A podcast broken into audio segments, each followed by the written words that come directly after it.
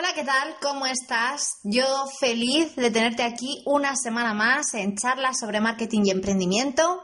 Un espacio, ya sabes, en el que aprendemos de los mejores sobre emprendimiento, redes sociales, marketing digital, libertad financiera, mentalidad empresarial y mucho más. Quédate conmigo porque hoy me acompaña Javi Pastor, uno de los referentes del copywriting en español. Con él hemos hablado sobre qué es el copywriting, cómo podemos aplicarlo, qué truquillos de experto nos puede enseñar y cómo formarte o qué tener en cuenta a la hora de contratar a un copy para tu marca o negocio. Dentro del podcast. Javi Pastor es uno de los referentes del copywriting en español. Ha trabajado con más de 100 clientes de 6 países distintos a quienes ha ayudado a vender más a través de las palabras. Formado con los mejores de Estados Unidos como Joseph Sugarman o Dan S. Kennedy, en menos de dos años Javi pasó de tener un blog y ganar un sueldo de 1.000 euros con sus clientes de redacción a participar en lanzamientos de 25.000 a 100.000 euros o incluso en el primer lanzamiento de un millón de euros en castellano. Javi es creador del programa Adopta un Copywriter y co-creador del primer encuentro de redactores digitales. Hoy en día se dedica a formar a otros copywriters y a ayudar a emprendedores online a lanzar sus productos al mercado a través de sistemas de lanzamiento en los que combina todos sus conocimientos sobre copywriting e email marketing. Bueno, Javi, bienvenido. Muchísimas gracias por tu tiempo y por haber querido compartir estos minutitos con nosotros. Bueno, ¿qué tal? Nada, encantado, encantado de estar por aquí. Eh, vamos a empezar por lo básico, por si hay alguien que nos escucha que, que va a descubrir hoy ah, esto de lo que vamos a hablar y es qué es el copywriting.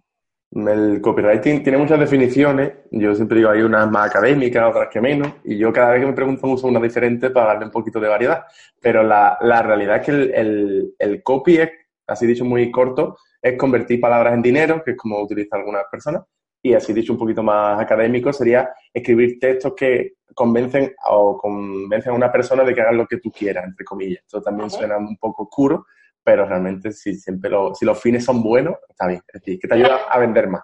Sí, que la, diferencia entre persuadir y manipular, que no es lo mismo. No, no es lo Porque aquí las dos partes se llevarían un beneficio, digamos. Claro, claro, la idea sería un win-win. La idea es como, yo siempre pongo el ejemplo de, yo que sé, tú tienes un amigo que, que sabe que necesita ir al médico, que tiene que ir al gimnasio, que tiene que comer mejor, yo que sé, cualquier historia de esta. Entonces tú se lo tienes que decir de una forma que no le siente mal, pero de una forma en la que le persuada de que haga esas cosas que le viene bien y que tú sabes que le viene bien, porque tú le estás ofreciendo algo que le viene bien. Pues algo así.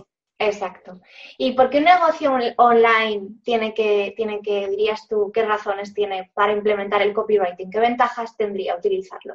Sí, porque yo creo que el, bueno, esto lo hablaremos después si no, pero el, hay diseño, hay texto, hay UX, hay muchas cosas que puedes implementar, hay publicidad, hay un montón de cosas que puedes implementar en un, en un negocio, pero en el centro siempre está la palabra. Es decir, no conozco ningún negocio que no venda a través de las palabras, porque realmente el copy muchas veces pensamos que solo es la página web, sobre mí, el inicio. No, el copy es todo eso, es una página de venta, entrenar a un equipo de soporte, es entrenar a la persona que llama por teléfono, es una, un guion de un vídeo, es todo. Entonces, una persona que domina el copy o que tiene alguien en su equipo que, que domina el copy, es una persona que tiene la capacidad de crear mm, todo tipo de, de, comunicación, de texto, de envío. O sea, es el centro. Las palabras están por todas partes, ¿no? Claro, sí. Mm, si lo piensas en, tu día a día, que tú, eh, emprendedora, en tu día a día, eh, las palabras serán lo que utiliza el 90% del tiempo. O estás hablando o estás escribiendo, es que no hay más. La gente cuando va a comprar siempre te dice, no, mm, la gente valora mucho un diseño. La gente cuando va a comprar, al final, ¿qué busca? Busca información, la información está escrita o está en un vídeo que está que puede no está locutado, pero bueno, tiene un guion, tiene una mínima estructura previa. el copy es lo que, lo que te permite que la gente entienda lo que tú vendes, lo que tú ofreces y que lo entienda bien. Entonces, cuando una persona lo entiende bien, puede decidir si te compra o no te compra, si se registra o no se registra, pero lo puede decidir con toda la información. Si la persona se queda como en un, no sé, no entiendo esto, pues eso es que está mal escrito. Claro. Para un emprendedor que a lo mejor no puede elegir entre las dos cosas, entre un diseño de web así bonito, súper, ya sabes, con un montón de magias aquí, que los botones hacen mil cosas y tal, súper personalizada, y un buen copy, ¿Tú qué le dirías? ¿Que invirtiera primero en el copy o en el diseño? Bueno, yo creo que la respuesta es fácil. no, pero yo, yo diría en el, copy, no porque sea copy, que evidentemente eso es un sesgo de, si le preguntara a un diseñador te dirían el diseño. Aunque he hablado con ciertos diseñadores que me, que me dan la razón. Pero porque, eh, primero porque he comprobado que páginas muy bonitas, con textos muy rancios, convierten peor que páginas muy feas, con textos buenos. Porque al final una, una simple página. La, cabeza, la típica página, yo la veo mucho en modelo en Estados Unidos, ¿no? Típica página que, madre mía, no, de diseño no tiene nada, pero de repente empiezas a leerla y es como, no puedo Una página en blanco, realmente, y también, primero porque con una página en blanco bien descrita, puedes convertir. De hecho, hay gente súper famosa, como tú dices, en Estados Unidos y aquí también, que, que vende con páginas muy, muy sencillas, porque el, el diseño y el copy tiene que estar encaminado a que la persona entienda lo que tú le ofreces. Entonces, ¿el diseño aporta en ese caso? Puede que no, puede que sí. Evidentemente hay ciertos niveles, por ejemplo, yo ahora estoy haciendo un rebranding, una historia, yo que soy copy. Entonces, lo estoy haciendo porque llega un momento, yo creo, una fase donde te hace falta no solo decir las cosas, sino también aparentarlas, ¿no? Entonces, ahí está el diseño y el diseño también ayuda a la conversión, evidentemente. Un diseño mal hecho, donde tú vas al móvil y se ve mal, eh, mal, yo qué sé, una caja que no se ve bien, eh, colores chillones que están mal elegidos, etc. Todo esto resta. Pero si yo tuviera que elegir, elegiría el otro. Y también porque mm, es más fácil hoy en día, eh, con un elemento y una plantilla, montarte algo medio básico, aunque no sepas mucho, y ponerle unos textos propios, que mm, plantillas de texto, mira que yo tengo plantilla y tal, pero no, no vas a encontrar nada que diga, ah, mira, pongo aquí mm, quién soy, qué es lo que vende, qué tal, y me sale un texto. Que existen herramientas, existen, pero no. Un diseño creo que se puede sacar más fácil de. Algún diseñador me dirá, eso es mentira. Pero bueno, que yo pago mucho por diseño, ¿vale? Pero, pero yo creo que en una fase inicial, una persona que está en una fase inicial, sobre todo, debe, yo invertiría primero en el copy y después en un diseño. Digamos que lo que has dicho tú antes, ¿no? El copywriting está por todas partes. Eh, haces anuncios, eh, haces email marketing, haces una ficha de producto en un e-commerce. Eh, ¿Hay algún formato en el que el copywriting, que hayas dado tú con un formato en el que el copywriting no sea efectivo en este sentido? Realmente mm, efectivo es en cualquier formato, es decir, lo que depende es cómo lo uses. Entonces, yo he trabajado cosas incluso de flyers, eso parece una cosa antigua. Mm, cartas a, a, domicilio, o sea, venta como no venta directa, pero se mandan cartas para ciertas cosas. Entonces, funciona en cualquier, igual que el diseño, igual que el email, todo funciona en cualquier formato si se hace bien. Entonces, hay formatos donde funciona muy bien, por ejemplo, el copy eh, funciona muy bien en publicidad, tener un buen copy, un buen trabajo, porque claro, el, copy funciona bien sobre todo, en, mm, me refiero a dominarlo en un sector donde las cosas están saturadas.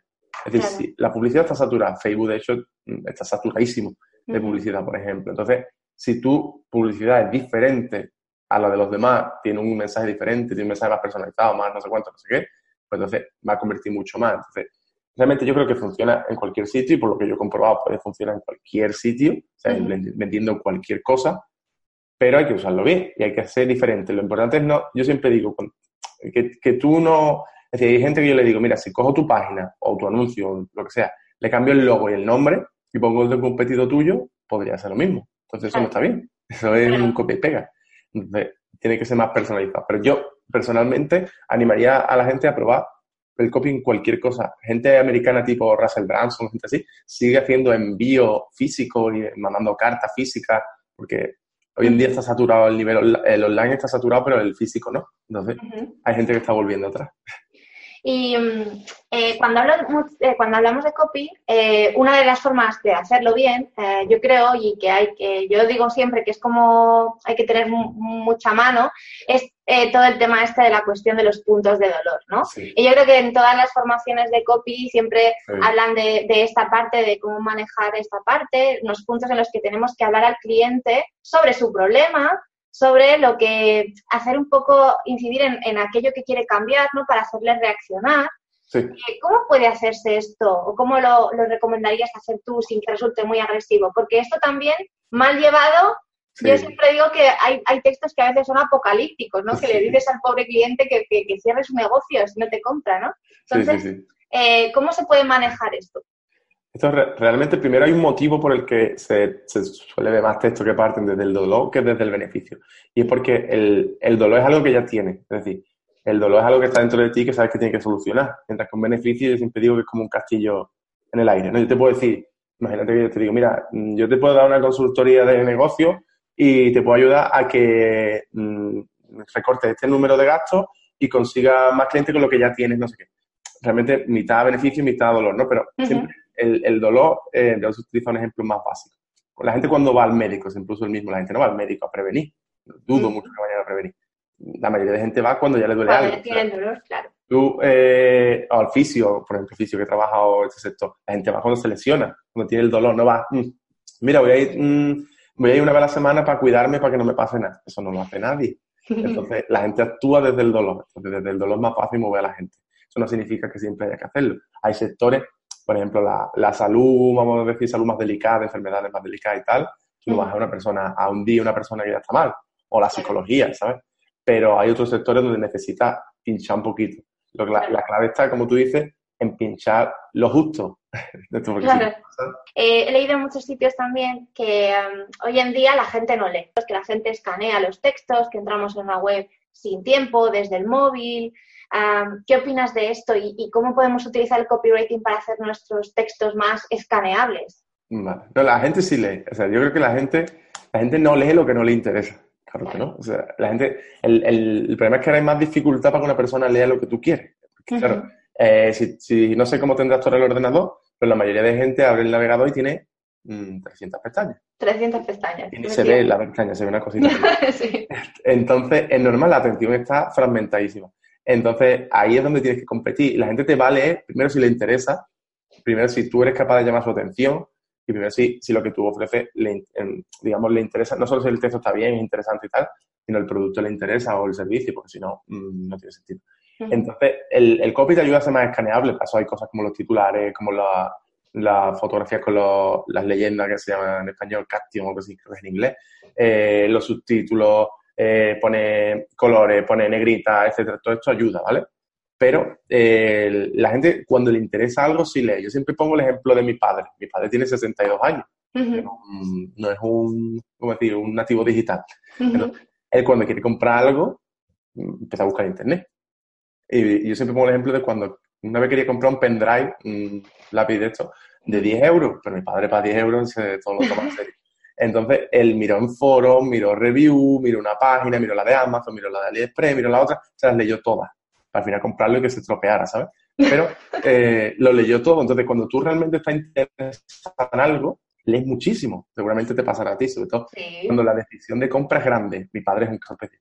Pero cuando tú te vas a gastar 500, 600, la decisión de compra grande depende de cada uno. Para unos 100 euros mucho, para otros poco. Para, para cualquier persona que está interesada en algo y que va a invertir dinero, Va leer todo lo que tú quieras. Y además vuelves a la página varias veces, Sí, o sea, sí, porque sí. a lo mejor el mismo día no compras, pero lo vuelves, lo tienes ahí guardado en los marcadores, ¿no? Y vuelves otra vez y te lo vuelves a leer Sí, incluso. Yo, la página de venta del curso que tengo yo, tenía como 6.000 palabras o así. Es muy larga. Digo, mira, te voy a enseñar los datos. La gente se la lee. Tengo eh, un mapa de lectura que viene hasta donde llega la gente. La gente me dice cosas de la final de la página. La gente se lee hasta las preguntas frecuentes. O sea, cuando tú estás interesado y te vas a gastar dinero, tú lees todo. Lo que pasa es que si de primera, por ejemplo, los artículos, los posts, es un poco diferente, no es copy, más redacción, sí deben estar como más fragmentados porque la gente sí que lee de otra forma Claro. un poco más salteado. La gente escanea el artículo leyendo lo que son los, los H2 y demás y dice, ah, mira, esto me interesa. Y a lo mejor lee ese trocito y luego, bueno, esto está bien escrito, voy a leer desde el principio. Es una forma más anárquica de leer. Una página de venta normalmente el título lo leen, luego el objetivo es que vayan leyendo como más lineal. Vale, genial. En este sentido, ya lo has comentado, ¿no? Los titulares tienen una importancia, pues, capital, ¿no? O sea, al final, para escribir un buen titular, haría falta que el, que el- que el usuario tenga como la información más importante condensada en, en una frase. ¿Y cómo se hace esto? ¿Cómo, cómo escribe titulares Javi Pastor? ¿O qué consejos nos da para escribir titulares? Realmente no hay ninguna fórmula mágica. O sea, lo, lo ideal es tener como... eh, primero es escribir todo lo que se te ocurra. Es decir, el, tit- el titular suele salir lo último. A veces sale al principio porque es, brillante, ¿no? Pero, pero normalmente yo tengo que escribir 20, 30, 40. Yo voy escribiendo todo lo que se me ocurre. Pues yo lo escribo y digo, esto es horroroso. Pero bueno, a lo mejor de eso es horroroso, una palabra te sale a otra. Entonces, hay que escribir muchísimo. Recomiendo todas las ideas que tenga, escribirlas. Y normalmente hay que partir de varios enfoques. Es decir, hay uno que es el enfoque de, que tú comentas del resumen, beneficio, etcétera, que es un título más tradicional donde tú en un titular que puede ser el tamaño que sea, que eso siempre me lo pregunta, pues como el tamaño que tenga, si tiene un, yo qué sé, tiene siete palabras, que tenga 20, lo mismo da. Entonces sea bueno. Entonces, ese titular resumiría todo el beneficio o todo lo que hay abajo. Pero hay otros titulares más de curiosidad, por ejemplo, que son una pregunta, otros más de dolor, otros de beneficio. O sea, hay muchas, yo digo, como gafas que te puedes poner leer al cliente. Pero sobre todo es escribir mucho y tener diferentes enfoques. Es decir, tú cuando trabajas en una página con un cliente, lo importante es saber qué enfoque vas a utilizar. Entonces, eh, cuando encuentras, hay, hay, muchos enfoques. Por ejemplo, yo hace poco trabajé en una página de venta y había un enfoque que lo utilizaba una Coca-Cola como base. Entonces, el título era ¿A qué sabe una Coca-Cola? No tiene nada que ver con lo que está abajo, pero sí. Pero es más curiosidad, es como esto, ¿esto qué es, sabes? Eh, otro enfoque era como de un libro de el libro este del arte de la guerra de Sun Tzu, no sé qué, era, o sea, son diametralmente distintos. Sí. Entonces, a partir de ahí tú vas pensando y vas escribiendo títulos que van con los diferentes enfoques, entonces habrá uno que te encaje mejor. Pero sobre todo es, no es un trabajo de, no hay una fórmula, o sea, hay fórmulas, las hay, pero no hay, para encontrar el título perfecto, te digo que hay como plantilla, ¿vale? Hay plantillas que se pueden utilizar y que se suelen utilizar para, para desengrasar las ruedas. Es decir, tú no se te ocurre nada, atascado delante del ordenador, entonces tú te pones a rellenar esa fórmula y empiezas a pensar, ah, mira, por aquí voy bien, por aquí no, esto sí, esto no. Entonces te ayuda a empezar, pero normalmente el título bueno no sale de ahí, sale de otra cosa. Pero sobre todo es también primero, mucha investigación, mirar por ahí, eh, a veces el título sale de una frase de un cliente, si haces entrevistas a clientes, sale muchas veces de ahí, puede salir de una frase que hayas visto, eh, una de típicas citas estas que salen en el dibujito y tal, puede salir de ahí, yo sé, puede salir de cualquier sitio. Entonces, lo ideal es escribir todo, literalmente todo lo que se te ocurra. Es mejor tener, elegir entre 50 opciones que elegir entre 3. Claro, claro. A mí me consta que mucha gente que nos ve, ahora que nos está viendo, que nos está escuchando, eh, quiere dedicarse al copy, le, gusta escribir, tiene una inquietud y, quiere dedicarse a, pues eso, a escribir para vender. Entonces, eh, ¿qué consejo le darías? ¿Por dónde tendría que empezar a formarse y por dónde tendría que empezar a, trabajar? Vale, eh, ahí realmente hay, hay libros, es decir, yo, hay muchísimos libros. Yo el que más recomiendo, voy a utilizar mi inglés de pronunciación máxima, se llama eh, The Advertising Secrets of the Writing World, es de Joseph Sugarman. Tiene otro título de Adweek Copywriting o algo así. A mí este es el el mejor para iniciarse, como, vale, quiero aprender copy, ¿qué hago? Te lees eso, ¿vale? Es un libro denso.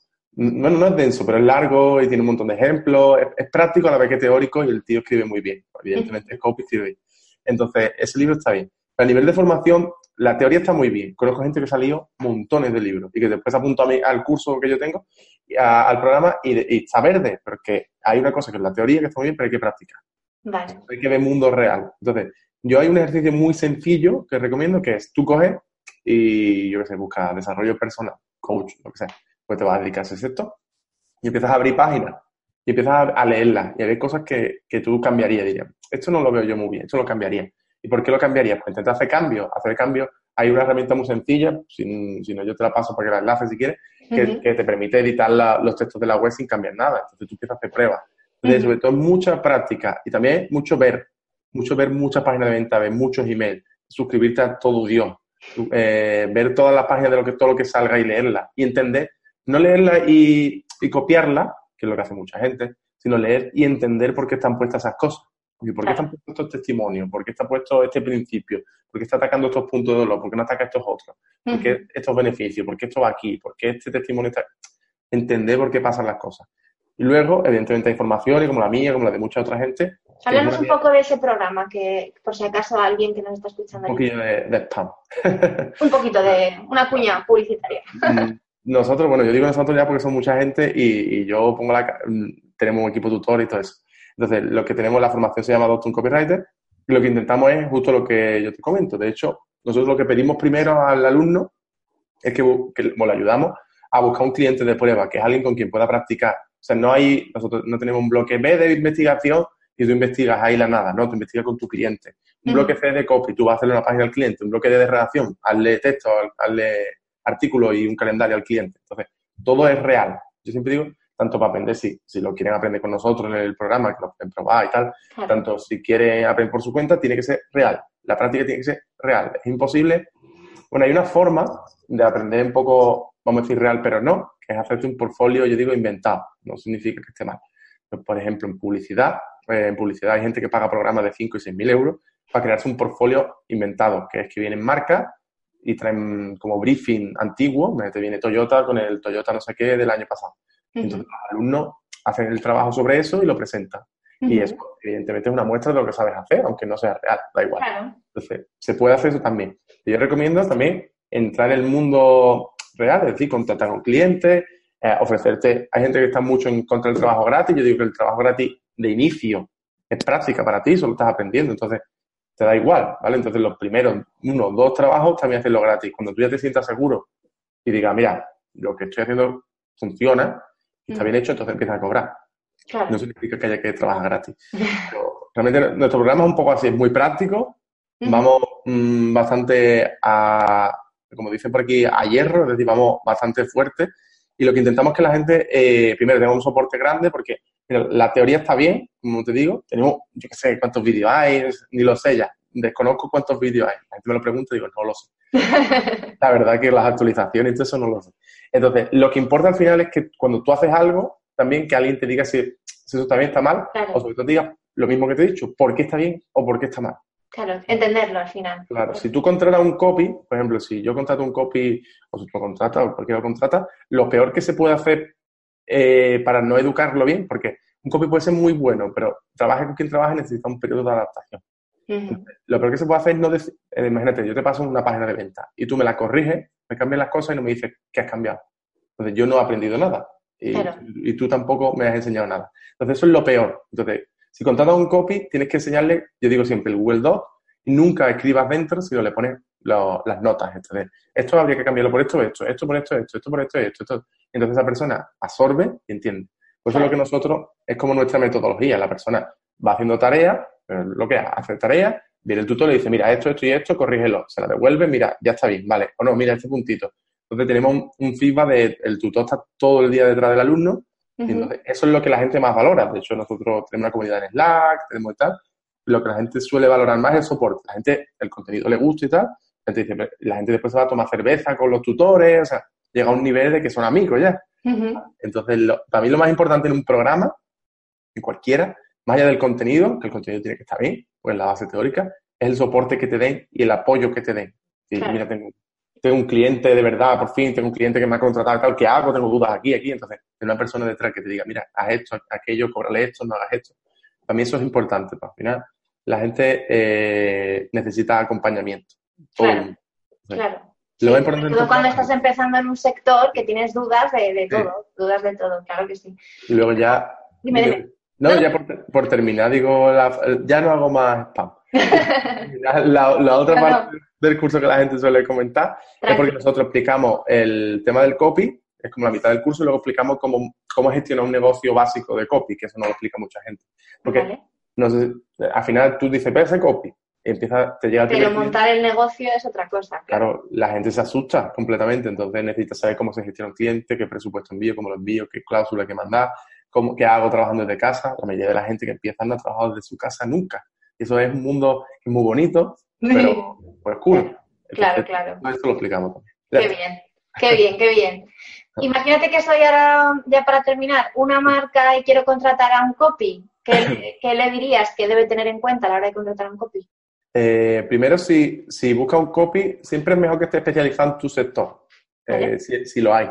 Porque normalmente es una persona que o bien ha trabajado con gente de tu sector y ya entiende de qué va, y además entiende muy bien lo que tú vendes, que eso está muy bien. Por ejemplo, si yo estoy más especializado en lanzamiento, en formación online, etcétera, entonces a mí me viene alguien con formación online, me cuesta muy poco decirle, mira, esto está bien, esto está mal, hay que hacer esto, hay que hacer aquello, utilizar este sistema.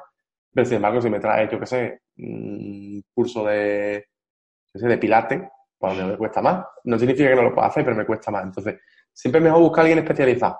Y mm. después, eh, tienes que quedarte, digamos, puedes pedir pruebas, si quieres, depende de la implicación del trabajo, pedir un portfolio de cosas que hayan hecho antes, o si no tienen portfolio, no tiene por qué ser malo. Es decirle, vale, si no tienes portfolio, mira, eh, sobre esta página que tengo yo, esta página, hazme una nueva versión rápida y dime qué cambiaría, cómo, por qué. Entonces te demuestra a esa persona lo que sabe o no sabe hacer. Pero los currículums y todo esto hoy en día no valen para. Y en tercer lugar, yo me quedaría con la persona que más preguntas haga. Eh, eso, el, el copy es escribir, pero en gran parte es investigar. Claro. si esa persona no indaga, no pide reuniones, no te habla de quién es tu cliente, no sé cuánto, no hace muchas preguntas, es una persona que normalmente te va a hacer un copy malo. Claro. Muchas preguntas. Al final el copy tiene que mimetizarse un poco con el negocio, ¿no? Y con la marca, con sus valores y, saber muy bien lo que vende.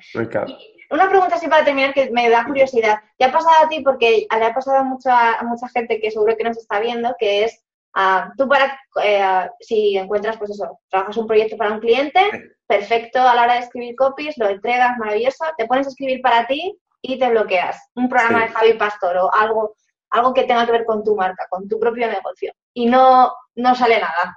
Sí, cuesta porque yo siempre digo que la persona más exigente que hay en el mundo de cada uno es uno mismo. Es decir, no, yo lo explico a la gente cuando hace los programas, entonces le digo, mira, el, peor, digo, la mayoría vienen huyendo de su jefe, ¿no? Lo típico, no quiero vivir sin jefe. Digo, no, ahora vas a vivir con el peor jefe que existe, que eres tú mismo. Y no hay, no hay una persona que te vaya a explotar más, no hay una persona que te vaya a exigir más, no hay una persona que te vaya a insultar más que tú mismo.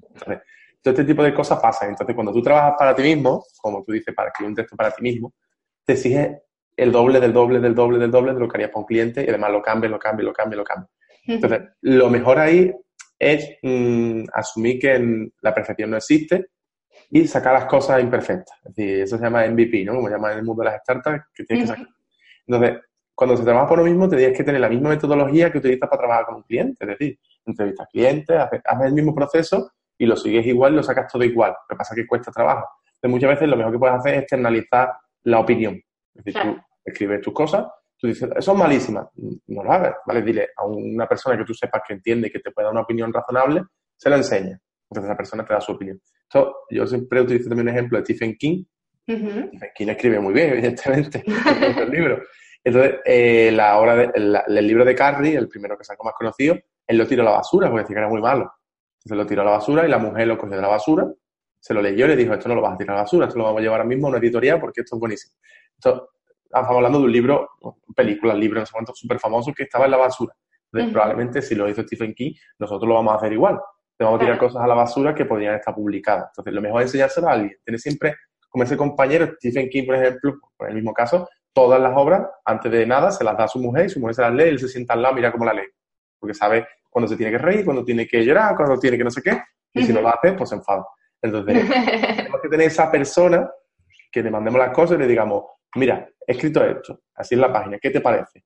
Porque la opinión externa de, alguien de confianza, que tú sabes que tiene la actitudes, las actitudes necesarias para darte una opinión constructiva, no, no sacarlo a todo el mundo y que opine todo el mundo, eso no es bueno. Porque la gente no tiene por qué opinar de una cosa que no entiende. Ni tienen por qué tener el conocimiento, ¿no? Ni... Claro. Pero siempre tiene como ese compañero o compañera que dice tú, este, sí me entiende, sabe lo que hago, sabe cómo lo hago, sabe distinguir un buen copy de un mal copy, de un buen, un buen diseño de un mal diseño, y le puedo, y puedo confiar en esta persona. Tenerlo ahí. Como Stephen King tiene a su mujer, pues nosotros tenemos a alguien. Yo lo tengo y todo el mundo tiene que encontrarlo. Genial. Pues nos vamos a quedar con ese consejo que me parece además un súper consejo y que probablemente muchos se martirizan ahí con el látigo, en plan, qué mal escribes, ¿no? Y muchas veces eso hay que tomar esa perspectiva. Te agradezco un montón, Javi, que hayas estado aquí, que nos hayas compartido estos minutitos conmigo. Muchísimas gracias, ha sido un placer. Nada, encantado yo y cuando quiera, pues vuelvo por aquí. Muy bien. Hasta luego. ¿Te ha gustado esta charla? No olvides que puedes verla en vídeo visitando comunicacen.com, donde además podrás dejar tus comentarios y recuerda que cada miércoles te traigo una entrevista nueva para ayudarte a potenciar al máximo tu marca o negocio en el mundo digital.